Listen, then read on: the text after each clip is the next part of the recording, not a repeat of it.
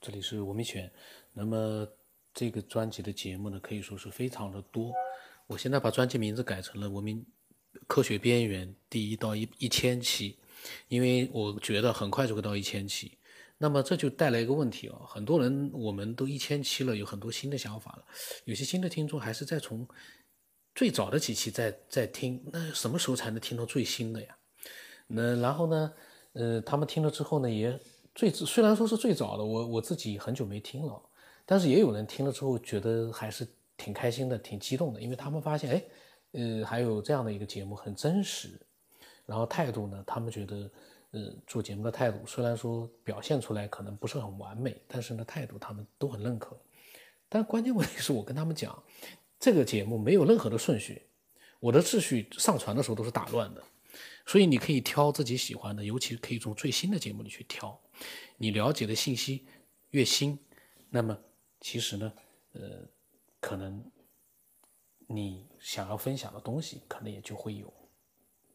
这个是我的想法。如果你一直听的都是最早期的节目的话呢，呃，可能就是说没有现在的节目信息量那么多。那。刚才因为有有总是有这样的就是听众啊，听了几期就来加我呢，呃，又想跟我聊聊天之类的，我呢就也没时间去聊天，何况这么多节目听了一两期，总是来加我，我我的朋友圈你加了我 干嘛？我也不是陪聊的，我们探讨一下神秘未知的东西可以的，但是我不太喜欢聊天，没那个时间和精力啊。我每天构思我的那个科幻的东西，我已经构思不过来了。我哪有时间去跟一些朋友去新的朋友去聊天呀？但是呢，我欢迎每一个朋友都能够分享一些他真实的一些想法。就是你跟我聊天，你就聊好了，你聊你的，反正我都会把它录出来的。所以呢，也不要在乎我有没有回，这点千万不要去过分的去纠结。我不回你，很多人我都老进。我有的时候在想，哎呦，老金发了都几千条了，我也没回他，这是不是有点过分？但老金他理解我，他知道我会把它录出来的。他分享不是分享给我，他是分享给所有的听众。抱着这样的一个想法呢，就会好一点了。因为找人聊天现在真的，我不是那一个太闲的人，没有心思聊天。那么老金呢，他又继续分享很多他的一些各种各样的想法。我们来听听吧，应该都是非常精彩的。为了把你心里头埋藏那些不满呀、牢骚那些，属于当时还没有这个正向一说啥，就是说白了就是负能量嘛，就是不满的东西要吐出来。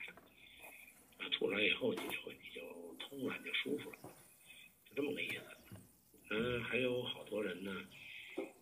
当场就有点发疯的，控制不住发疯的感觉，然后他就也是嘀咕嘀咕跟人说两句，那人就消停了。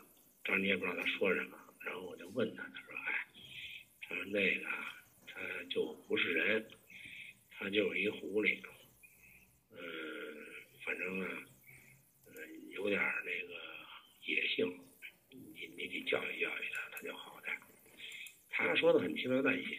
但是你听着有点毛骨悚然。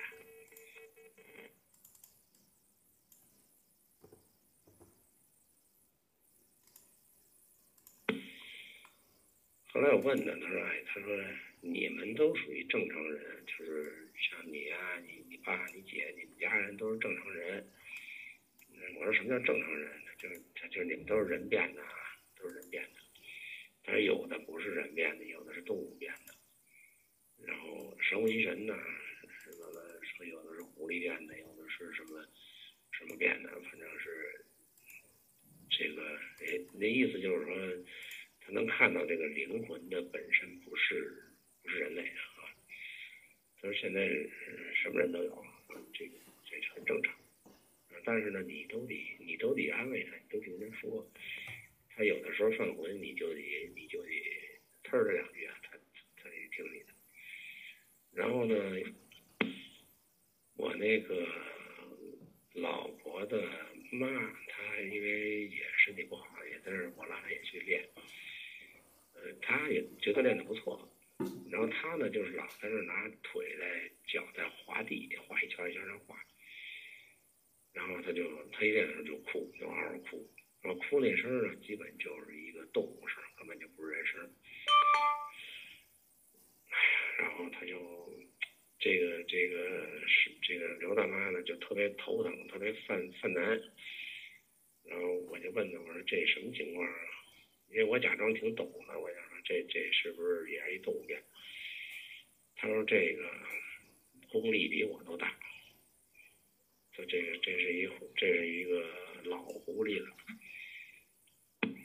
我说那您能不能给他使把劲？因为那我老丈母娘呢，我说你能不能使把劲帮他给调理调理？他说这不成，那个就是像我这样功力的人得有个七八个能弄得住的，还差不多。嗯，但是我一个人肯定弄不住的，他他功力比我大，比我强。后来确实就是，我老丈母娘这个这个人反正是特别怪，特别怪。然后在家里头反正也是说一卦，动不动就急了，完了弄得鸡飞狗跳的，这么一个性情的人。反正我挺不喜欢的。当然，你说那时候说人都是动物变的，什么仙变的，我就有点觉得有点迷信啊。觉得刘大妈那人说话有点不靠谱。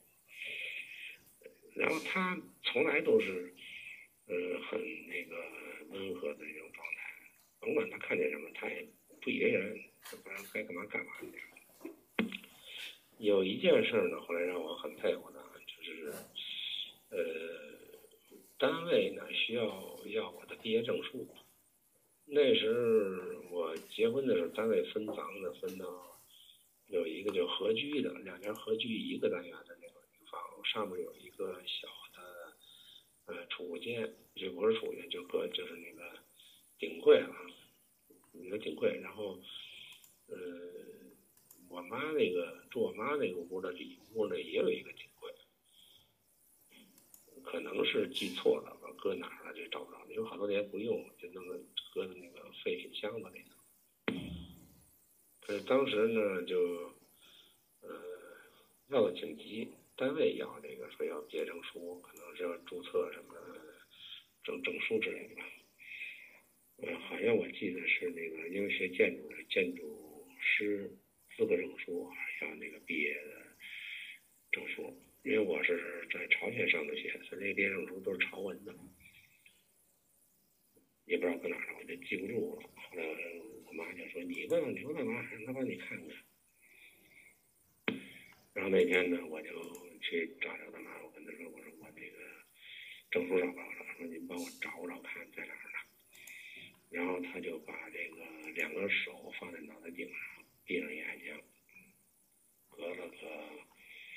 半分多钟吧，他没丢，那个你找去吧，在那个顶柜上了，就就你家那顶柜上面有一盒子，你去找有一盒子，开开柜门以后，左手边有一个纸盒子，就在那里头，在大概靠靠左手边那个角上搁着呢，你去找去吧，没丢，哎，我说谢谢了，我去找。但那时候我自己住在我那个房子里头呢，我就以为那个是我那房子那个顶柜里头，他也没说是哪儿的顶柜，然后我就回去找去了，怎么找怎么找也没找着，顶柜上面也没盒子，我说这刘大妈简直胡说呢，这不是吗？也没找着，然后再练功的时候，我又又又碰见了，我说我说您说的不对吧？怎么会没找着呢？然后他又看，他又他又把手蒙在脑袋上看，他说没错，我说没错，就在那儿呢，你没找着，你再找找。我也没多问。后来呢，哎，我一有一天我一想，不对，我妈呢？因为原来我也我平时我也住我妈那儿，偶尔住。我觉得是不是这东西在我妈那个，我就上我妈那个。里屋那个顶柜上去找去了，然后弄个凳子站在上面，打开门按他说那个打开门，左手一纸壳子，一打开门一摸，哎，左手果然有个纸壳子，拉出来，打开盖儿，左脚下边犄角上有一个纸皮口袋子，打开以后果然是那个证书在那儿呢，拿出来，哎呦，我说这弄误会了，是我妈那屋，因为他也没跟他说清楚我妈那屋还是我那屋我那家里头，他说的是我妈那屋。这果然一下就找着了，哎呦，我才佩服这这刘大妈有点道行，啊，真是不一样。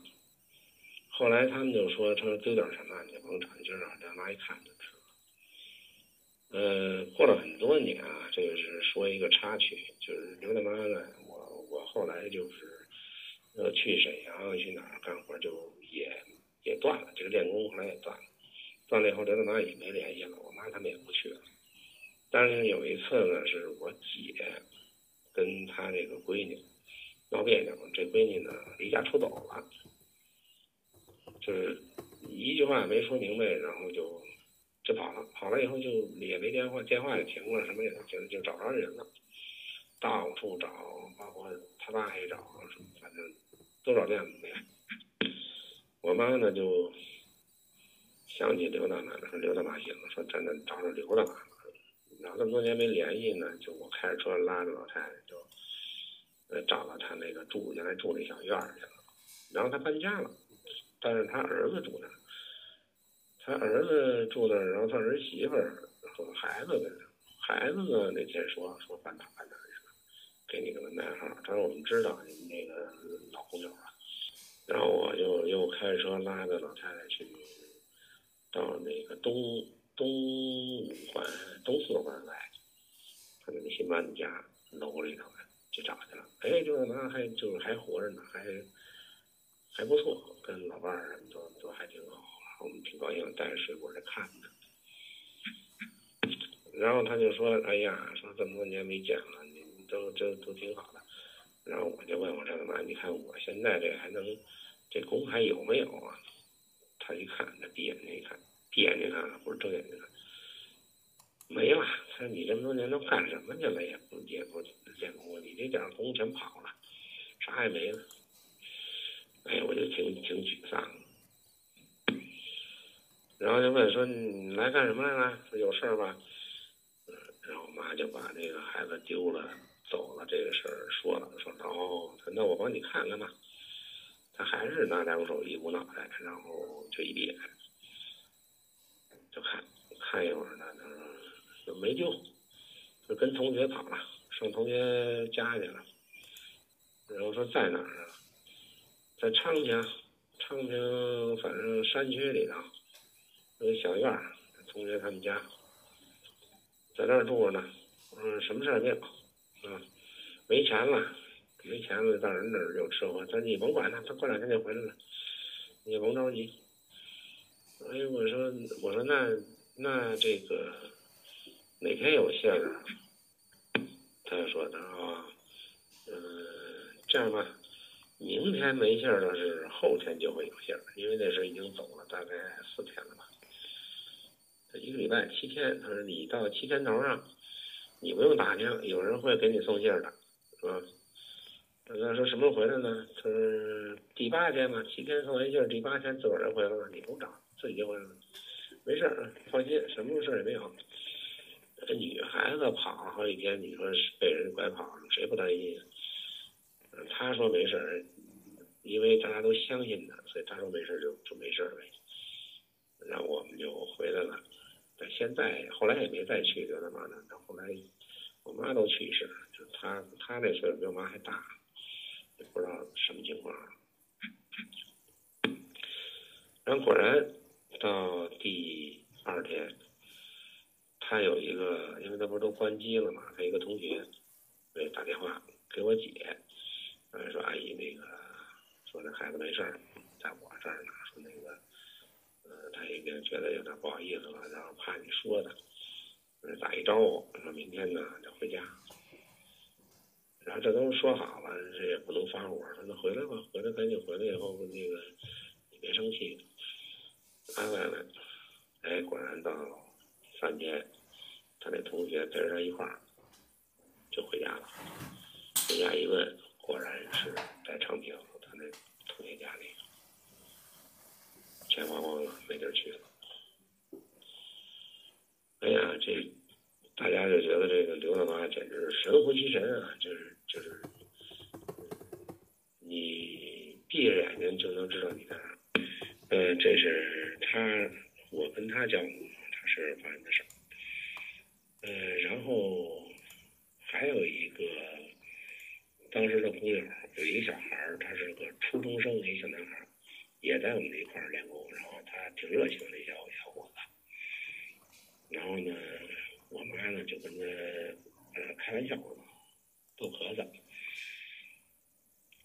然后呢，他可能是刚获得一个功能，就是他能够遥感，就是他能看到别人的东西，他特兴奋，特兴奋，然后老想显摆显摆。然后这刘大妈就说他，说你啊别老用，你老用的话，你那就就没长进了，你就会你看不见了，你你你没事别老显摆，老说他。他呢，年轻小伙子，小初中生，就特兴奋。就老找着想给人看看，哎，然后我妈就就逗他说：“哎，你不是能看吗？你给我看看，你给我看看我们家怎么回事？因为大家都是不同地方来的练功，都以前也没不认识，也都没什么，就练功练熟了，所以谁也不会去过谁家的。然后他就特有兴趣，哎，好好好，大妈，我给您看。然后你给我看看我们家有什么？这是我妈就逗他。”然后他他好，我给你看啊，然后他也是闭上眼睛，然后他倒不捂脑袋，他闭上眼睛，他我给你看，哎呀，他说你们家进门的时候有一个大吊灯啊，五颜六色吊灯特别好看，那个吊灯呢是我给老太太买的一种，就是那个下拉的那种，吃饭的时候歘一拉下来，吃完饭歘推上去那种灯，然后它是一个彩壳的。五颜六色的小块块那种的，那种灯就是彩灯嘛，就是上面是那个软片，一推就上，一拉就下来，特别大。啊，他说你家一进门就是那大灯，哎，特漂亮，那还特可好看了。然后右手进门，右手进门以后一个一个大厅，那大厅好像没人住，但是左边呢有一个套屋，里边有个套间套间呢进去是个柜子，是那个壁柜。一一进去是个壁柜，然后里边是床，那个壁柜呢有个门对吧？老太太您说对吧？然后我妈说对对，你说的很对。嗯，说那门里有什么呢？你再看看。然后他又看，他说：“哎呀，这小壁柜门里头啊，有一保险柜，铁的，一保险柜，上面有点衣服不算什么，那保险柜，保险柜在底下放着。”我妈说：“没错没错，你说的更对了。”说，那你再看看保险柜里头有什么？我妈的意思合计说，你的木头门能看，那铁门你能看什么呀？然后他就因为旁边都是人嘛，他就那新老太太在说，我看见看见看见了。说这个保险柜啊，里边有两层格，呃，上面呢都是一些本儿，都是证书什么的，那时候都是我的什么，呃。结婚证啊，存折啊，反正就是类这类证书之类东西。然后底下有一个盒子，是一个塑料盒子，里边打开一叠一叠的全是钱呐。然后我妈说：“你别看了，别看了，别看了。”那时候就是我有我我拿回家里一些钱呢，我就是懒得存银行，我就弄点现金搁那个保险柜里锁着，大概有个。呃，想十来万块钱吧，在保险柜里放了，然后他就说：“哎，都是钱，都是钱。”然后给我妈吓的，哎，别看了，别看了，你你你别再看了啊！然后他就乐，这事儿就当笑话，大家哇一乐，就就是说他这功能呢还是挺强的，你知道吧？后来呢，大家跟他开玩笑，就问他说：“你这是能到底能看见什么东西？”后来他就跟大家讲讲了，说那个我。放学回家呀，呃，第一件干的事儿就把书包一扔，我就跟我妈，我妈做饭呢，我就说我先出去玩会儿啊，嗯，然后他就进屋了。他妈呢就比较明白他这意思，说你别玩时间长了，一会儿那个吃饭了，吃饭你回来。他说没问题，你放心吧。实际上他说玩呢，等于就是他，呃，进屋倒床上一躺，靠在床上一躺，他就就入定去了。他不动，他在床上，他并不是说是到外边去的。然后呢，他就，呃，说就是。等于就是像孙悟空一样，这个神游去了。呃，这家串着，那家串着，甚至于跑到最远的时候，他说他去过美国。嗯，嗯，到处看，就觉得好玩然后看够一圈呢，他就回来。回来以后呢，他就醒过来了。那个时候呢，就谁也别碰他，别动他。嗯，然后他回来自己起来就得了。这后来他妈都熟悉这事儿，就就就不搭理他，你爱干嘛干嘛。嗯，这就是他讲了他自己那个经历，然后他能够看到别人的情况，别人家里情况，甚至更远的，他都看。就因为这事儿呢，这这个刘大妈呢就老说他，你小子别老用，你越用的越耗子，那个你就没长进了。